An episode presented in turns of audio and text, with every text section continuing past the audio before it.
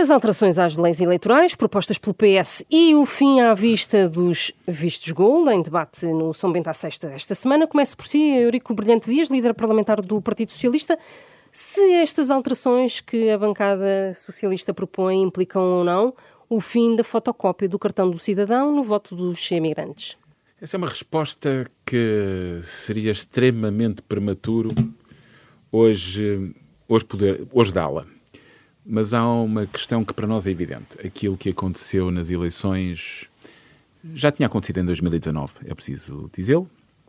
Em 2022 foi bastante agudo e a posição que nós temos tido sempre é que nós não podemos voltar a deitar para o lixo, porque foi isso que aconteceu, a deitar para o lixo o voto manifesto de muitos Mas a imigrantes. causa foi exatamente a inexistência Pronto. em muitos casos de Por isso, uma fotocópia do cartão do por cidadão. Isso, o compromisso que assumimos desde o princípio da legislatura, quando tomei posse, foi a de que o grupo parlamentar do PS, em sede de primeira comissão e em sede de alteração ao processo eleitoral, um, ao procedimento eleitoral do, do voto dos portugueses que vivem no exterior, que nós iríamos encontrar uma solução que eh, não passasse mais uma vez por eh, desperdiçar, eh, por deitar para o lixo o voto explícito de muitos eleitores. E que e por isso, solução é que pode ser essa? Há várias soluções que estão, que estão em cima da mesa, desde soluções uh, de voto por correspondência, mas de voto por correspondência a pedido, Uh, o voto presencial com voto por correspondência, mas o voto de correspondência com outro nível de controlo, que eu não digo a pedido, é a pedido do próprio eleitor, ou seja, outros mecanismos. Mas eu não quero adiantar uma solução. Porquê? Porque acho que nós temos que dar espaço a que o grupo de trabalho que nós propusemos, portanto, o grupo, o grupo parlamentar do PS propôs um grupo de trabalho, retomar os tra possa retomar, uh, essa discussão, possa ouvir também as, as associações que representam imigrantes, mas que possa ouvir também a Comissão Nacional de Eleições, que aliás, como se sabe, é eleita pelo próprio Parlamento, que se possa ouvir uh, o, o, Ministério da Administração Interna e a Administração Eleitoral e que se possa encontrar uma forma de não não volta a acontecer o que aconteceu. E por isso, como estamos longe de um processo eleitoral legislativo, até porque no caso dos votos, da, da, votação para a eleição do Presidente da República, o modelo de votação é outro, portanto, os imigrantes participam naturalmente, mas com voto exclusivamente presencial. Portanto, nós temos aqui um trabalho para que em 2023 não, uh, se possa conseguir uma solução. uma solução que seja uh, de acordada e, portanto, o, o PST naturalmente é um partido muito importante nesse processo e nós uh, contamos ter uma exatamente. boa solução conjunta. Agora, o que não pode voltar a acontecer, e eu acho que isso, como responsáveis políticos, isso preocupa-me, é, tendo identificado um problema que teve a expressão que teve, naquilo que é até a própria legitimidade eleitoral dos eleitos, não é? Eh, nós temos que resolver e temos que encontrar uma solução. Deixa-me perguntar a Joaquim Miranda Sarmento, líder parlamentar do PSD, se uh, estas soluções que ouviu aqui são uh, viáveis e aceitáveis e aprováveis pelo PSD e se uh, o destino final tem de ser mesmo o fim da, do, da fotocópia do cartão do cidadão para efeitos de votação dos imigrantes. As leis eleitorais e bem, são alteradas apenas com dois terços do Parlamento e, portanto, obrigam necessariamente a uma, um entendimento entre os dois grandes partidos, que não exclui, obviamente, entendimento com, os outros, com as outras forças políticas, mas uh, eh, PSD e PS terão que chegar a um consenso.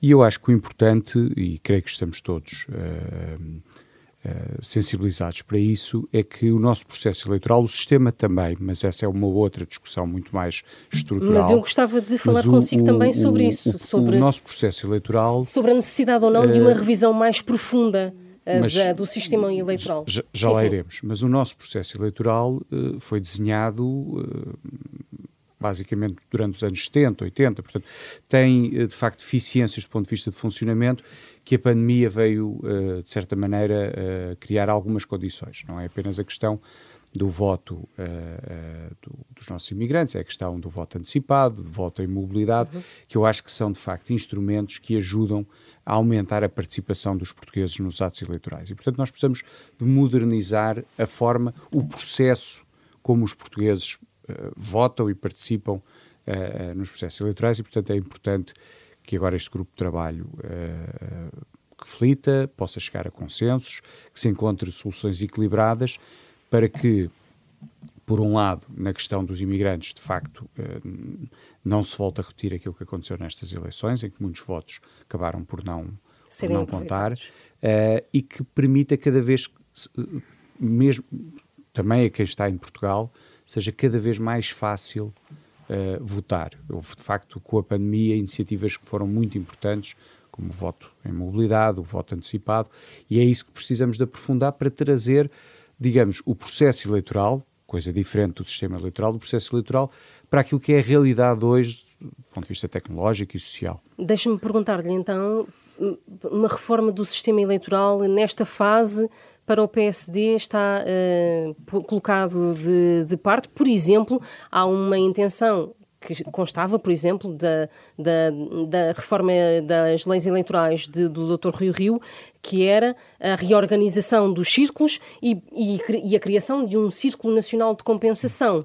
Uh, porque, entretanto, também uh, a densidade populacional mudou. Claro, são, são, são discussões fase, diferentes. Eu sim. acho que nesta fase nós temos que, de facto, primeiro olhar para aquilo que, se quiser, são as questões mais operacionais ou as questões mais de processo, do ponto de vista da votação, e resolver um conjunto de problemas e, e, e modernizar esse processo, porque ele parou no tempo e, de facto, já não corresponde em muitas, em muitas matérias uh, àquilo que é hoje a, a realidade e depois, mais à frente, poderemos. Mas não durante uh, este processo? Eu, eu, eu separaria uh, as duas coisas. Não para 2023, por exemplo? Hum, penso, penso que não, uh, porque o sistema eleitoral, aqui estamos a falar de questões que, sendo técnicas. importantes, se quiser, são mais técnicas ou operacionais, enfim, como, como lhe quiser chamar.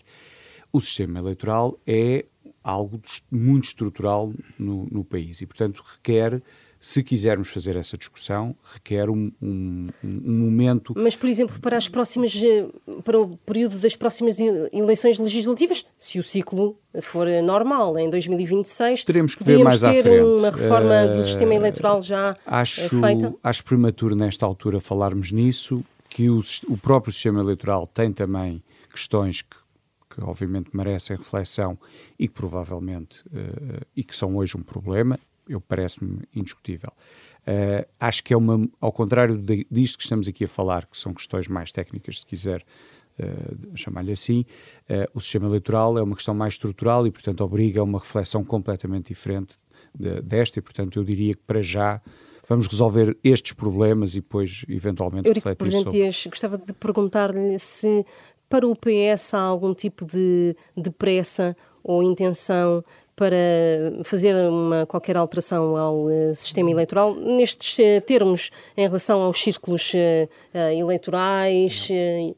O, o, Partido Socialista, acima de tudo, aquilo que nós consideramos é que é importante que esta reflexão, mesmo de natureza técnica, porque daquilo que nós falamos de um problema muito concreto que tem a ver com o voto dos imigrantes nas eleições legislativas, porque a eleição para o Presidente da República, como disse, é absolutamente diferente mas é também o espaço de fazer um certo exercício de codificação do processo eleitoral. O Código de Processo que Eleitoral há... de que falava o anterior Secretário de Estado da Administração Interna, Antero Luís, Antero. Luís, e que nós, em grande medida, na legislatura passada, eu não estava na Assembleia da República, mas na legislatura passada já foi iniciado um processo que nós devemos retomar e devemos fazê-lo com a distância suficiente de processos eleitorais para que seja um processo que possa ser assumido, discutido, longe do exercício de voto para o consolidar. E isso o que é um... estamos a falar é de uma uniformização das regras Há para critérios... as eleições, para, para todas as eleições. Sim, porque entre as, as eleições uh, autárquicas, as eleições legislativas, a própria eleição para, para Presidente da República, há critérios diferentes, há procedimentos diferentes. Uh, muito desse, desta infraestrutura, por exemplo, ainda foi criada, ainda foi desenhada a partir da existência de governos civis. Por exemplo, eles desapareceram, hoje o processo é diferente, mas ganhamos todos em ter um processo mais simples, Eu acho que transparente e claro ele é, mas não é tão simples.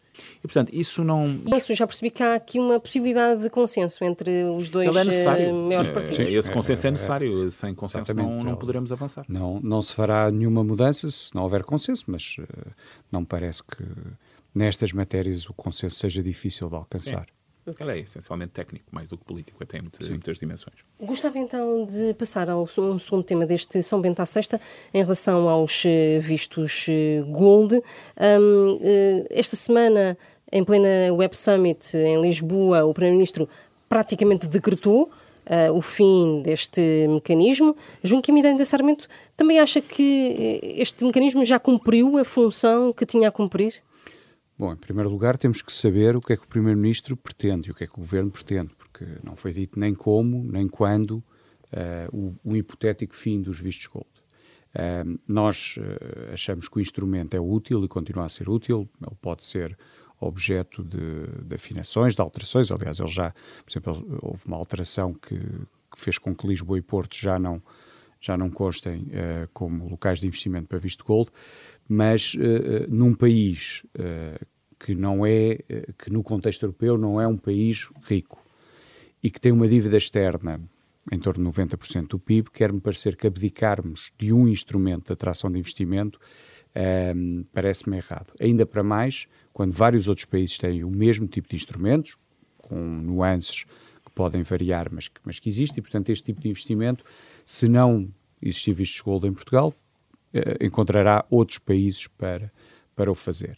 E por isso eu uh, acho que devemos ir com muito cuidado num momento de enorme incerteza económica e, e cujas perspectivas não são propriamente muito favoráveis, estarmos a abdicar de um instrumento num país que, que tem uma dívida externa tão elevada, parece-nos um, um, erro, mas esperaremos para ver o que é que o Primeiro-Ministro disse até porque fica um bocadinho aquela questão se, uh, quer dizer, saiu uma manchete do Expresso a dizer que os vistos Gold tinham recebido o apoio dos 125 euros e depois, uns dias depois, uh, o Primeiro-Ministro faz uma declaração para acabar com os vistos Gold. Quer dizer, é preciso perceber o que é que efetivamente o Governo quer fazer, mas parece-me que abdicar do instrumento uh, será um erro. Eurico Bernardo Dias, acabando os vistos gold, o mecanismo é substituído por alguma outra coisa ou uh, não vai ser necessário? já foi cumprido de facto o papel de, deste mecanismo? Aquilo que o Primeiro-Ministro diz é, é certo nós temos que fazer uma avaliação e, portanto, aí o Joaquim Miranda Sarmento tem razão quando diz não sabe como nem com que data, sim, porque a afirmação do Sr. Primeiro-Ministro foi centrada essencialmente na avaliação do instrumento. Sendo que uh, os 7 mil milhões de euros, é pouco, um pouco menos uh, de 7 mil milhões de euros, que o país captou em investimento foi, é verdade, é preciso dizer com clareza, foi essencialmente imobiliário. Como responsável uh, político na área da internacionalização e na captação de investimento direto estrangeiro, sempre que procuramos abrir o leque para outras áreas, para o apoio à investigação científica, para o apoio à, ao mecenato cultural, para a criação de postos de trabalho na área da indústria. A verdade é que, mantendo o imobiliário, o imobiliário era a forma mais simples e mais rápida de obter um ARI. Porque é evidente, é muito mais simples comprar um apartamento numa localização privilegiada na área metropolitana de Lisboa do que eh, fazer uma fábrica. Eu também tive quem quisesse fazer uma fábrica. E a partir dessa fábrica ter um ARI. Há aqui uma fábrica muito perto em Sintra, de um cidadão de origem paquistanesa que teve autorização de residência, mas fez uma fábrica. Mas é um caso muito uh, extraordinário. Portanto, enquanto mas o imobiliário está. uma coisa, acompanha uh, este sentido de cautela que Joaquim Miranda Sarmento alertou aqui? Mas, é claro que acompanho e acompanho o sentido de preocupação que o Primeiro-Ministro tem em avaliar, em avaliar o regime. Porque a verdade, nós temos que, desde o ponto de vista da responsabilidade política, ser cuidadosos, mas não podemos ser indiferentes à questão social de base, que é os portugueses têm uma preocupação, e em particular os lisboetas e os portugueses, e não só, têm uma preocupação no que diz respeito ao preço, ao preço da habitação. Segundo, desde o ponto de vista dos recursos financeiros que captamos e da sua idoneidade, há, eu não, há, isso é evidente, há um conjunto de questões que têm vindo a ser levantadas. Terceiro, em bom rigor, Portugal continua a captar investimento estrangeiro. A maioria dos brasileiros que compram em Portugal não precisa de visto gold. É cidadão português rapidamente através da descendência a partir de um avô. Os europeus, em termos gerais, não precisam de nenhum visto. Franceses, alemães, ingleses, no, quer aqui na, no Estoril, quer uh, no, no, Porto, quer no Algarve, não precisam de nenhum, nenhum visto. Portanto, essas questões foram sendo ultrapassadas e a pressão sobre a nossa procura imobiliária mantém-se independentemente dos vistos gold. Isso é preciso ter essa, essa noção. Está assim terminado este São Bento à sexta. Voltamos na próxima semana.